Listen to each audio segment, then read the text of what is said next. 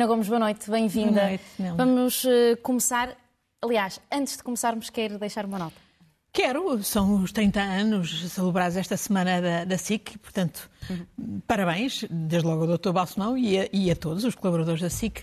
E também, eu não, na semana passada estive aqui a comentar as eleições no Brasil e por isso não pude ir à gala dos Globos de Ouro, mas gostei que tivesse sido homenageado o, o comendador Rui Nabeiro, uhum. porque além do exemplo extraordinário de criatividade como empresário, foi um, sempre um empresário que se esmerou por uh, tornar concretas as preocupações sociais em prol dos seus empregados e de toda a sua comunidade.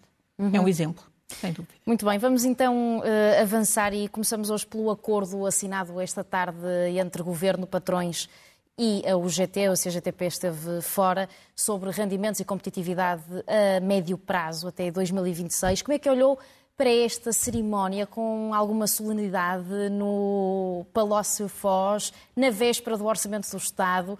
Terá havido aqui alguma habilidade também do Primeiro-Ministro, algum tipo de indireta para os outros partidos políticos? Habilidade, sem dúvida, a habilidade que é reconhecida ao nosso Primeiro-Ministro, eh, para conseguir fazer um acordo uh, num contexto uh, de particular incerteza nacional e internacional e, portanto, projetar uma ideia de consenso alargado. Mas uh, habilidade também, no fundo, para fazer aquilo que o público titulava um, trocou a geringonça pelos patrões e a UGT. Ah, porque, ah, no fundo, o Primeiro-Ministro também hoje até disse que uma, é uma, esfia uma maioria que não se basta a si própria e, portanto, percebe que tem que ter aliados e, de facto, os aliados são hoje os patrões e a UGT ah, e, portanto, as partes envolvidas neste acordo. O Palácio Foz foi bem escolhido e até a sala, a sala dos espelhos, porque isto é tudo um jogo de espelhos. Aliás, vamos ver se de facto os espelhos refletem a realidade eh, no Orçamento de Estado, eh, no projeto que será apresentado amanhã. Eh, eu, tenho, eu, temo que isto seja também uma habilidade que visa esvaziar o debate sobre o Orçamento de Estado. Porquê? E, e porque é justamente apresentada assim à pressão. Aliás, os, os, parceiros disseram que tinha sido a, pressão. Houve um que até decidiu não, não aparecer uhum para assinar publicamente, exatamente por discordar da pressão com que isto tudo foi feito. Sim, sim. Mas uh, a mim o que me preocupa mais é o conteúdo, porque eh, eu tenho a sensação que, sem se dizer, quer dizer, não é por acaso que os aplausos estão a vir dos setores que, estão a vir, porque uh, isto parece-me ser a receita da Troika sem a Troika. É uma receita de empobrecimento é uma receita em que se distribuem benesses às empresas e às grandes empresas eh, e, e, em que o conjunto dos cidadãos, as famílias, vão empobrecer. Eh, e, desde logo, o caso mais chocante e mais gritante para mim é aquela história dos 3 mil milhões que se anunciam supostamente para controlar os preços do gás e da eletricidade. Ora, mas controlar não é à custa de uma intervenção do Estado, por exemplo, a determinar um, um teto ou com regulação, é à custa do orçamento do Estado, o dinheiro dos contribuintes. 3 mil milhões. Ao mesmo tempo, que dinheiro é que é destinado às famílias? Por exemplo, aquilo que já foi anunciado, entretanto, os 125 euros, euros mais os 50 euros por filho. Sabe quanto é que soma? 840 milhões. É 28% do que é dado assim do orçamento de Estado às empresas. E por cima são as empresas maiores, obviamente, são as pequenas e médias. São as grandes empresas as que estão a fazer eh, eh, muitas delas eh, lucros caídos dos céus e, e, e, pelos vistos, não se toca nisso. não Custa-me, portanto, ver uma, um orçamento que, que, no fundo, sabemos que os aumentos que são previstos, para já, não compensam o que, o que os trabalhadores vão perder, e em particular na função pública. Sim, pode-se avançar que o, o aumento do salário público, mas o aumento do salário público está só a nível da recuperação da inflação deste ano. Deste ano. No total, 8% este ano e 5% é o que prevê o Conselho das Finanças Públicas, um bocadinho mais que o Governo. Enfim, veremos. Para o ano são 13%. Só as pessoas com o salário mínimo, e aí bem, sem dúvida, é que têm um aumento maior, mas Sim. é de 8%. só compensa a inflação, não Depois vai compensa baixando até resto. 2%. Não há, portanto, quer dizer, quando nos vêm a dizer aumento de rende... recuperação do poder de compra perdido, onde é que está? Para quem? Melhoria dos rendimentos, onde é que está? Maior aumento das pensões de sempre. Os pensionistas não são parvos, já perceberam que eh, ainda que possam ter agora um aumento e no próximo ano, mas depois Ainda não se sabe. não se sabe o que é que se vai seguinte. passar eh, eh, nos anos seguintes, 24 e seguintes. E, portanto, vamos ver. Portanto, se o Orçamento de Estado, que que vai ser apresentado amanhã, vai buscar o dinheiro onde ele pode ser buscado. Para, designadamente para fazer compensações que hoje não estão neste acordo, mas que ainda que eu espero que o tempo ainda seja aproveitado até a aprovação do orçamento em 25 de novembro para justamente eh, compensar. E nas Eh, cerimónias eh, do 5 de outubro, o Primeiro-Ministro disse que neste Orçamento do Estado, na base, está previsto um crescimento eh, acima da média da União Europeia no próximo ano, mas esse crescimento é, na verdade, pouco mais de 1%. Como é que é descreve... 1,3 segundo as previsões do Governo. É como é que descreve este, esta visão de copo meio cheio do Primeiro-Ministro? Não, justamente eh, para é, é uma quebra brutal, porque se este ano tivemos 6,5, segundo as contas do Governo, e, e para o ano só vamos ter crescimento de 1,3, é uma queda brutal, desde logo do próprio investimento público. Eh, eu- é isso que me, que- que me perturba. Eh, Desde logo, essa almofada, como disse o Sr. Presidente da República, é uma almofada para as grandes empresas, mas não é para as famílias, nem para as pequenas e médias. E depois não sei buscar o dinheiro onde ele está. Porque até este momento, olha, não vejo nenhuma iniciativa para se buscar os tais lucros caídos do céu. O Governo eh, escuda-se no facto de estar à espera da decisão Comissão europeia.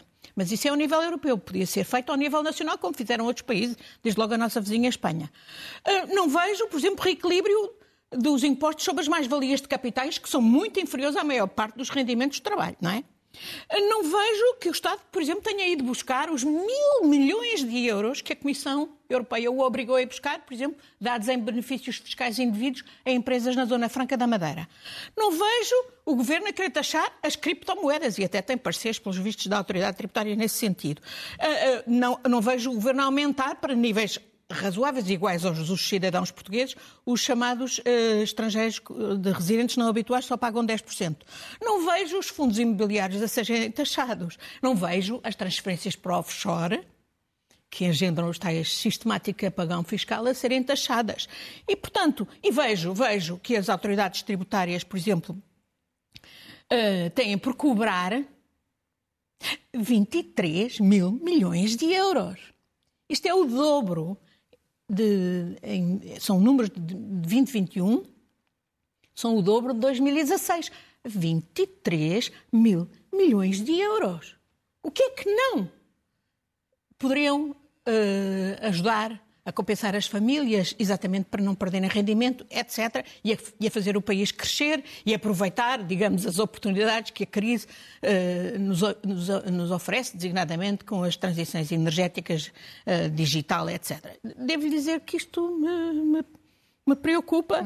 Eh, não vejo não vejo outras coisas básicas, vamos ver. Vou estar atenta, por exemplo, no Orçamento do Estado, se há regras de transparência, por exemplo, para, para que o, o Governo poupa com os funcionários públicos, designadamente os mais qualificados, não é? Que, que têm, mais uma vez, baixa de rendimentos.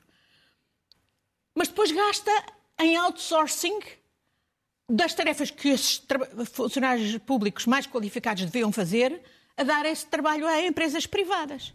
Fazer a contabilidade, quanto é que o o Estado gasta.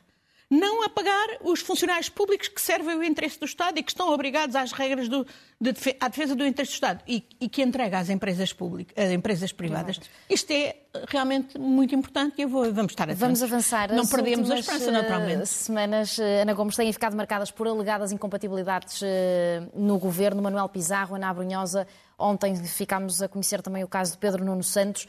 Trata-se, da sua opini- na sua opinião, de ilegalidades ou falta de ética e bom exemplo? Depende, cada caso é um caso e, em alguns casos, não são casos. Por exemplo, eu acho que o caso do, do Ministro da Saúde foi eh, empolado, eh, no sentido em que ele só precisava era de renunciar à do prazo. cota e estava dentro do prazo e ele fez dentro do prazo. Talvez eu pudesse tê-lo feito mais cedo, até para impedir, digamos, a exploração mediática que foi feita, mas a verdade é que fez dentro do prazo e isso é inatacável. O caso de Pedro Nuno Santos, do meu ponto de vista, não é um caso. Aliás, já foi escalpelizada eh, eh, em 2019 e foi até por isso que se pediu um parecer à PGR eh, que interpreta a lei. Embora a lei, pelos vistos, está mal feita e continua mal feita e, uh, e precise de uma fiscalização que não deve estar dependente de casos concretos. E porquê é que eu digo isto? Porque o, o ministro Pedro Nuno Santos tem eh, segundo o que eu vi na imprensa, ou 0,5% ou 1%, não sei, de uma empresa que é de seu pai. Aliás, uma empresa que já muito antes dele estar no governo fazia contratos com o Estado, porque produz maquinaria para, para calçado e, pelos vistos, um dos contratos que eu vi era justamente um centro de formação de, de, de, de, pessoas para trabalhar na área do calçado e, obviamente, precisam de máquinas. E antes, em vez de as ir comprar lá fora, antes as comprem à empresa que justamente as produz aqui. E, portanto, uh, do meu ponto de vista, o caso do ministro Pedro Nuno Santos não é um caso. Mais sério é o caso da ministra Ana Abrunhosa, porque e, e, e porque é que no caso do Pedro Nuno Santos não é um caso? Porque justamente ele não tutela, nem nunca tutelou as áreas governamentais, os departamentos do Estado, que entraram nesses contratos com o, a empresa do pai dele. E essa exceção é dada no parecer da Procuradoria-Geral da República, citada ontem no Exatamente. comunicado enviado pela Presidência A situação diferente é justamente a da ministra Ana Brunhosa, porque eu não estou a pôr em causa que ela tenha interferido de maneira nenhuma, mas a verdade é que ela tutela as instâncias que eh, intervieram na concessão dos, dos fundos europeus ao, ao marido, à empresa do marido. E, portanto, indiretamente, digamos, ela, uh, há uma relação com, as, com as instâncias que ela tutela. E, portanto, aqui ela escreveu um artigo a dizer que a mulher de César é séria, não duvido que a mulher. Mas aqui a mulher de César é o marido. O César é ela, é a ministra. E o marido tinha que, tem que ter em consideração que ela não pode, de maneira nenhuma, não é só a mulher de César, é neste caso o próprio César, que não pode ser posto numa situação inconveniente, inconveniente para o próprio governo, descredibilizante. E ainda por cima, depois, quando sabemos que o, marido entrou uh, neste, neste processo uh, associado a um, a um cidadão estrangeiro que está condenado por uh, corrupção ativa nos vistos gold, é um caso diferente. E, portanto, eu não ponho em causa a ministra, mas uh, aqui há, do meu ponto de vista, claramente uma, uh, uma um conflito de interesses. Uhum. Vamos avançar para outro assunto que muito temos relatado nos últimos tempos: abusos sexuais na Igreja. Até um vencedor de um Nobel da Paz está acusado desse crime, Dom Ximenes Belo. Agora, há suspeitas de José Ornelas, eh, presidente da Conferência Episcopal Portuguesa e também Bispo Leiria Fátima, de ter eh, alegadamente encoberto suspeitas que lhe chegaram também de, de abusos sexuais. Hoje falamos eh, de um segundo caso de FAF que teve conhecimento e, entretanto, ele também já reagiu. Como é que acompanha estas notícias? Com muita preocupação, porque eh, denotam que a Igreja Portuguesa ainda não aprendeu nada com o que, com o que se passou noutros países e, e com uh, o nível de exigência que as igrejas uh, e que os uh, elementos das, da Igreja passaram a ter face à, à, necessidade de, de apuramento de responsabilidades, de, de, de ressarcimento das vítimas e de impedimento de repetição. E neste caso, eu preocupa-me, desde logo, aquelas circunstâncias, temos sabido que o nosso próprio Presidente da República telefonou ao, ao Bispo uh, de Leiria, portanto, uh, uh, sabendo que ele estava a ser investigado.